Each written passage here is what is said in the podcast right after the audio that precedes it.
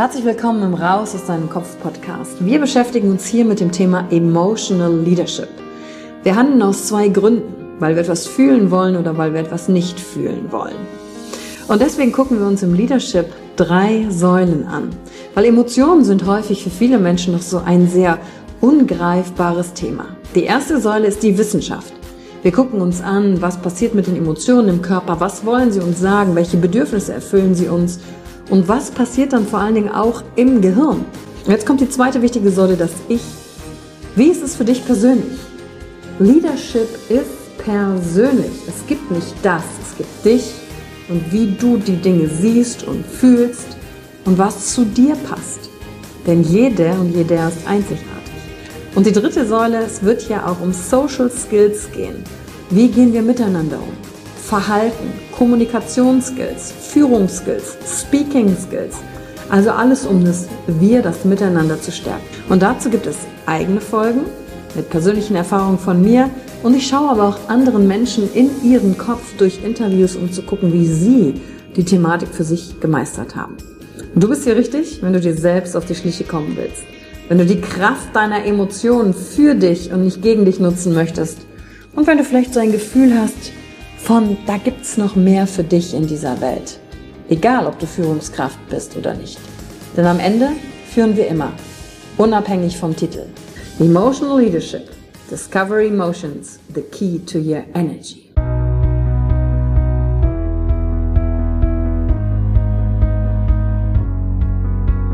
Herzlich willkommen zur heutigen Folge im Raus aus deinem Kopf Podcast. Und heute widmen wir uns in dieser Folge einer Emotion und einem Ausdruck, der definitiv raus muss. Und das ist das Gefühl von Einsamkeit. Und wir werden natürlich heute in der heutigen Folge auch gucken, okay, was kann ich denn machen? Welche unterschiedlichen Arten von Einsamkeiten gibt es? Und wie grenzt sich das Ganze vom Zustand des Alleinseins auch ab? Einsamkeit. Einsamkeit hat auch ein Ziel, wenn du dich einsam fühlst. Und zwar ist das Ziel Veränderung. Etwas an dem Zustand, in dem du bist, zu verändern. Denn wenn du dich einsam fühlst, dann fehlt der Seele etwas. Und wenn wir uns aber verbunden fühlen, und das haben auch Studien mittlerweile gezeigt, dann leben wir auch länger und gesünder, weil wir mit Dingen, mit einer Mission, mit Menschen uns einfach verbunden fühlen. Einsamkeit ist das Gefühl. Alleinsein, das ist der Zustand. Ja, ich kann ja bei mir zu Hause komplett alleine sein, fühle mich aber nicht einsam. Das heißt, niemand ist um mich rum, aber ich habe kein inneres Gefühl von Einsamkeit. Da zum Unterschied gibt es natürlich Situationen, und vielleicht hast du das schon mal selber erlebt oder kennst Leute, die das erlebt haben. Du bist zum Beispiel mitten auf einer Party, ganz viele Leute sind um dich rum und trotzdem fühlst du dich einsam oder in einer Partnerschaft oder in einer Familie. Du hast einen Partner, bist deswegen nicht allein, aber trotzdem hast du ein inneres Gefühl von Einsamkeit. Und das tritt auf, gerade bei Paaren, wenn das gegenseitige Interesse nachlässt und ich anfange, ein Thema auszusparen, über gewisse Dinge nicht mehr mit meinem Partner zu reden, weil ich den Gedanken habe, ihn interessiert sowieso nicht, er versteht sowieso nicht. Und dann kann ich einen wichtigen Teil meines Seins und dessen, was mich beschäftigt, mit diesem Partner nicht mehr teilen. Und dann kann ich mich auch innerhalb einer Beziehung einsam fühlen. Ich widme dem Thema eine ganze Folge, weil das circa 30 Prozent der Deutschen auch betrifft. Und hauptsächlich betroffen sind tatsächlich die zwischen 30 und 40-Jährigen von diesem Gefühl der Einsamkeit. Gerade in diesem Alter müsste man ja meinen, wir sind angekommen in unserem Weg, haben vielleicht eine Familie gegründet oder ähm, haben die Karriere in die Richtung gebracht, an die wir sie haben wollen. Und trotzdem stellt sich dieses Gefühl der Einsamkeit ein. Und dann kommt auch ein Gedanke hinzu, der das Ganze natürlich verschärft. Und der Gedanke ist, hm, eigentlich müsste es mir doch gut gehen. Ich habe doch alles. Aber wieso ist da dieses Gefühl von Einsamkeit? Und innen drin ist das wie so eine innere Sehnsucht. Das ist wie so ein Schmerz, weil man das Gefühl hat, nicht verbunden zu sein mit anderen Menschen. Und dahin versteckt sich auch die Einsamkeit im Menschen selber. Das heißt, oft haben wir so eine innere Sehnsucht, so einen Schmerz, wissen aber gar nicht, dass dahinter sich Einsamkeit verbirgt. Und wenn sich diese Einsamkeit sogar vor uns selber in uns versteckt, dann versteckt sie sich damit natürlich auch vor anderen und wir gehen nicht raus, sind nicht im Kontakt. Und was wir dann zum Beispiel machen, dann kommt das Kaktusmodell wieder ins Tragen. Dann haben wir eine emotionale Schutzstrategie vielleicht auch für uns entwickelt. Kaktus, Birke, Mimose oder Seeanemone, die macht, dass wir diesen Schmerz, diese innere Sehnsucht nicht spüren müssen. Und dann verkapseln wir die Einsamkeit immer mehr in uns und suchen immer weniger Kontakt mit nach außen, weil auf der anderen Seite zuzugeben, dass ich mich einsam fühle, das ist ein großer, mutiger Schritt. Weil es sich für einen selbst oft anfühlt, als wäre man irgendwie komisch oder anders oder krank, nicht okay. Und wenn das aufhört und ich den ersten Schritt rausgehe und einfach Menschen, wenn ich noch ein paar Kontakte habe, mitteile, dass ich mich einsam fühle, dann ist das zum Beispiel der erste Schritt heraus. Und bei der Einsamkeit ist es wie mit allen anderen unangenehmen Emotionen auch. Tue ich Dinge, um diesem inneren Schmerz aus dem Weg zu gehen? Oder bin ich in der Lage, erstmal dieses Gefühl von Einsamkeit zu respektieren? Mir gegenüber erstmal selbst zu sagen, ja, ich bin einsam. Das ist der allererste Schritt. Schwierig wird es oft für uns, wenn wir uns mit den Thematiken der positiven Psychologie beschäftigt haben, wo es hauptsächlich darum geht, hey, du musst nur positiv denken, dann passieren nur positive Dinge in deinem Leben, also grob runtergebrochen, dann behalten einsame Menschen das eher noch für sich, weil sie ja denken, ja, nee, äh, das ist ja nicht positiv, wenn ich jetzt sage, dass ich mich einsam fühle, also sage ich wieder lieber nichts. Und das widerspricht natürlich der Thematik raus aus deinem Kopf, weil nur eine Emotion ist Energie in Bewegung. Ich muss das Ganze rausbringen. Erst dann kann es transformieren und dann habe ich die Chance, wieder in Verbindung und Kontakt zu anderen Menschen gehen zu können. Übrigens Sprüche von außen wie, ja, du musst ja nur rausgehen, geh doch mal unter Leute, das hilft demjenigen, der sich gerade einsam fühlt, überhaupt nicht. Weil da gibt es fünf verschiedene Arten von Einsamkeiten, auf die ich jetzt noch eingehen werde. Und vielleicht erkennst du dich selber in einer dieser Einsamkeiten wieder, kannst die dann besser zuordnen oder dein Gefühl besser zuordnen und dadurch gewinnst du natürlich wieder Klarheit über dich. Und vor allen Dingen vermeidest du dadurch eine ganz krasse Folge der Einsamkeit. Folge von Einsamkeit sind nämlich ganz häufig Depressionen. Und bei Depressionen hast du das Gefühl, das Leben macht ja gar keinen Sinn mehr. Warum bin ich hier? Gut, dann schauen wir uns mal die fünf Arten der Einsamkeit an. Und die erste Einsamkeit, die es gibt, ist die sogenannte Kontakteinsamkeit. Ich meine, es steckt schon im Wort. Was bedeutet Kontakteinsamkeit? Wir haben keine oder zu wenig Kontakt zu anderen Menschen. Sei es Menschen, die wir kennen, als auch Menschen, die uns noch unbekannt sind. Also wir gehen gar nicht erst in den Kontakt, wir igeln uns ein. Und was dann passiert ist, dadurch, dass ich kaum Kontakt habe, fange ich vielleicht auch an zu resignieren. Ich nehme nicht mehr aktiv am Leben teil. Ich meide sogar vielleicht Situationen, wo ich Menschen treffen könnte, weil ich gar nicht mehr weiß, wie das geht, mit anderen in Kontakt zu, zu treten. Wie, wie fange ich denn so ein erstes Gespräch an? Und das ist zum Beispiel ein Phänomen, was du gut beobachten kannst, zum Beispiel bei älteren Menschen. Ähm, einige ältere Menschen, wenn die wahrnehmen, dass ihr Umfeld langsam um sie herum immer weniger wird, weil der natürliche Prozess des Sterbens dann dazukommt, das sind dann die Menschen, die haben nicht mehr die alten Kontakte in ihrem Leben. Und was machen die dann? Die gehen dann zum Friseur oder häufig zum Arzt, weil da sind sie wieder in Kontakt mit einer Person. Sie kaufen eine Dienstleistung ein, nur um mit Menschen wieder in Kontakt zu sein. Und das ist auch die Erklärung dafür, warum ältere Menschen gerne vielleicht auch länger einen Moment mit dir reden oder versuchen, ein Gespräch mit dir zu beginnen, weil denen einfach Kontakt fehlt.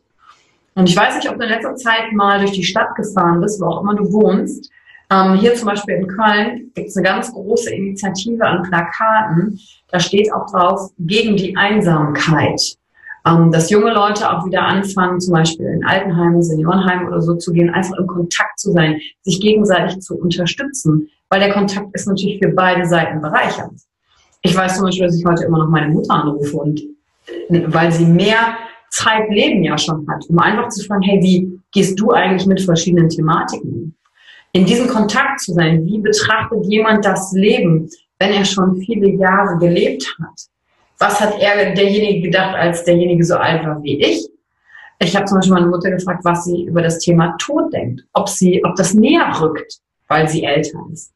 Und das macht Kontakt aus. Davon profitieren zu können, wie ist sie zu ihrer Meinung gekommen?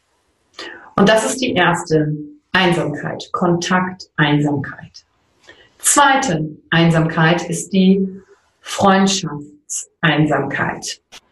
Freundschaft entwickelt sich dadurch, dass wir natürlich wiederholt Kontakt zu Menschen haben.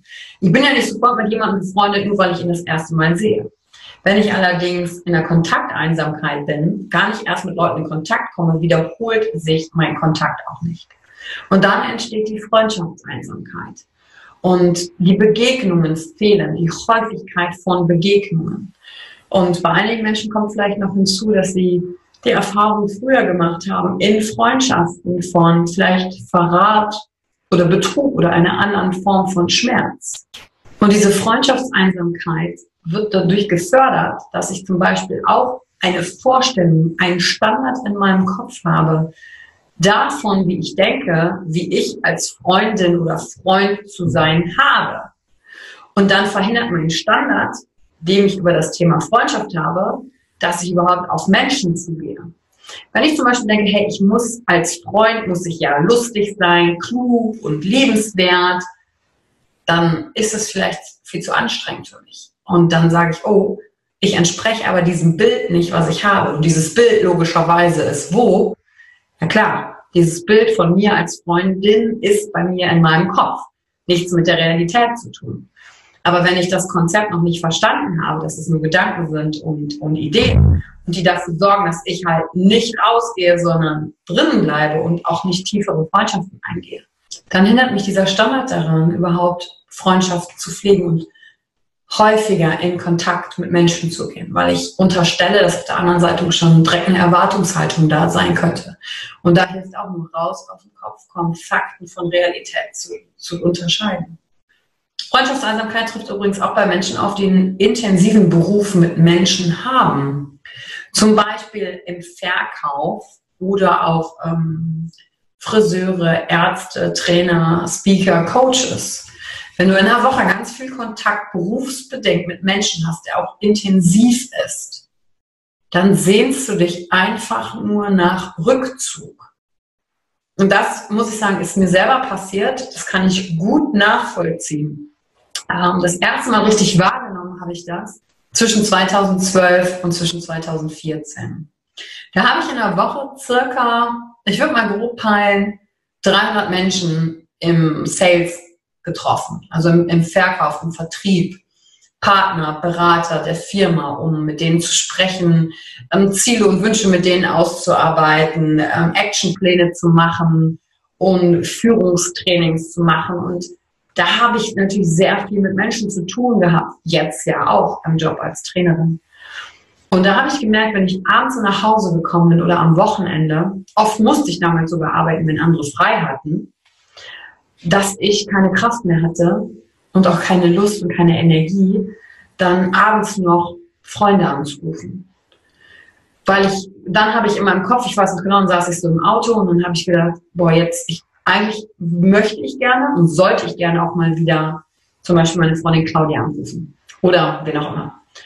Und dann sitze ich im Auto und dann geht der Dialog in meinem Kopf wie folgt. Er sagt, boah, aber du hast dich jetzt schon drei Monate nicht gemeldet dann fragt die, und was ist bei dir passiert? Dann musst du erzählen, was alles passiert ist. Und dann habe ich in meinem Kopf, bin ich diese ganze Argumentation schon durchgegangen, das ganze Gespräch, um natürlich wieder uns auf den neuesten Stand zu bringen. Und dafür hatte ich am Ende eines Tages, wenn ich ein Training gegeben habe, am Ende einer Woche mehr als 300 Leute gesehen habe, keine Kraft mehr, keine Energie mehr. Und dann habe ich mich meist dazu entschieden, nicht anzurufen. Und damals in der Zeit habe ich auch noch in einer neuen Stadt gewohnt und habe mich dann halt auch irgendwann gefragt, okay, wen lädst du eigentlich ein? Du hast keine Zeit für Freunde, weil du immer nur arbeitest. Und das bisschen Freizeit, was du hast, bist du eigentlich zu fertig, um Energie aufzubringen, um, um neue Freundschaften aufzubauen. Und das ist die Freundschaftseinsamkeit. Die dritte Einsamkeit ist die Intimeinsamkeit. Ja, mit anderen Menschen intim zu werden, körperlich sich nahe zu kommen. Und die kann mit unterschiedlichen Thematiken zusammenhängen. Zum Beispiel kann das mit einer Verunsicherung in der Identität zusammenhängen. Ich bin mir unsicher, wie ich als Frau bin. Ich bin mir unsicher, wie ich als Mann bin. Wie verhält man sich da? Und auch da habe ich ein, ähm, ein persönliches Beispiel davon. Es war irgendwann so, ich glaube Mitte 2005. Und da war ich auch ein paar Jahre in einer Beziehung. Und dann habe ich die Beziehung beendet gehabt. Und dann war ich so ein halbes Jahr ohne so Flirt-Modus unterwegs zu sein. Und dann hatte ich quasi so ein erstes Date und dann habe ich mich gefragt, kann ich das überhaupt noch? kann ich noch flirten? Kann ich noch jemand anderen küssen? Kann ich mit jemand anderem Sex haben? Weil ich kannte das nur noch mit meinem Partner und der war so lange da. Also bin ich überhaupt noch in der Lage, das mit einer anderen Person zu tun? Jetzt im Rückgang kann ich natürlich sagen, logisch, ist auch wieder nur ein Gedanke, das geht, aber das ist diese Intimeinsamkeit, die in meinem Fall natürlich leicht zu überwinden war, aber die in anderen Fällen, ähm, wenn Menschen mit sexuelle krasse Erfahrungen irgendwie gemacht haben, auch Missbrauch oder so, dann ist das oft gar nicht möglich, in diese Intimeinsamkeit da einzusteigen. Und da einfach hinzugehen und zu gucken, ah, okay, welche Art der Einsamkeit ist es und wie kann ich da rauskommen, um wieder in Kontakt mit Menschen sein zu können und nicht nur auf emotionaler Ebene, sondern vielleicht auch auf körperlicher Ebene. Und bei dieser Identifikation mit der Rolle Mann und Frau steht vor allen Dingen auch noch eine Frage im Hintergrund. Wer bin ich denn? Das muss ich beantworten können. Wer bin ich, damit ich mit jemand anderem auch eins werden kann? Und wenn ich mich mit dieser Frage der Identität schwer tue, dann tue ich mich auch schwer, in intime Beziehungen eintreten zu können. Die vierte Einsamkeit ist die Herzenseinsamkeit und die ist ganz tief in unserem Inneren. Das ist ein sehr, sehr, sehr tiefes Gefühl und die hat mit Erwiderung der bedingungslosen Liebe zu tun, die wir zum Beispiel als Kind unseren Eltern zum Beispiel gegenübergebracht haben. Und wie sich das anfühlt, ist es unser Herz irgendwie schmerzt so ähnlich wie beim Liebeskummer, nur noch stärker. Und diese Herzeinsamkeit passiert, wenn die Impulse des eigenen Herzens einfach nicht erwidert werden. Wenn ich zum Beispiel ein Kind bin, das äh, alle Liebe meiner Mutter gegeben hat und oder meinem Vater. Und nichts davon ist in irgendeiner Form erwidert worden, es ist nicht mal auf Resonanz gestoßen, dann lerne ich, dass die Impulse meines Herzens nicht richtig sind weil ich das Gegenüber brauche für einen Austausch. Und was dann passiert, dadurch, dass sich dann so eine Art Liebeskummer entwickelt, dann entwickle ich wieder eine dieser emotionalen Schutzstrategien, um diesen Schmerz des Liebeskummers nicht fühlen zu müssen. Und dieses Verschließen des eigenen Herzens, das hat mir geholfen zu einer gewissen Zeit, nicht fühlen zu müssen. Doch aber heute, wenn das immer noch verschlossen ist, dann bringt das den Zustand von Leid, weil ich keinen Zugang zu meiner Herzensenergie bekommen kann. Und da gilt es natürlich besonders hinzuschauen. Und da sind wir beim Thema bedingungslose Liebe und da kann ich dir an der Stelle nur nochmal das Podcast-Interview mit Dennis Schwanweber empfehlen, da noch ein bisschen reinzugehen. Was bedeutet Herzensenergie und die brauche ich, wie kriege ich Zugang, um aus dieser Herzenseinsamkeit auch wieder rauskommen zu können. Und die fünfte Einsamkeit, die es gibt, ist die Bindungseinsamkeit.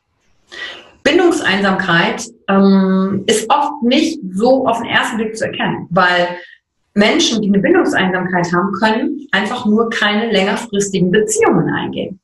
Die haben zwar viele Kontakte, aber wenn es um eine längerfristige Beziehung geht, mit allen Höhen und Tiefen, dann funktioniert das. Das sind zum Beispiel Menschen, die keine verbindlichen Zusagen machen, weil sie im Kopf haben, hey, da könnte ja noch was Besseres um die Ecke kommen.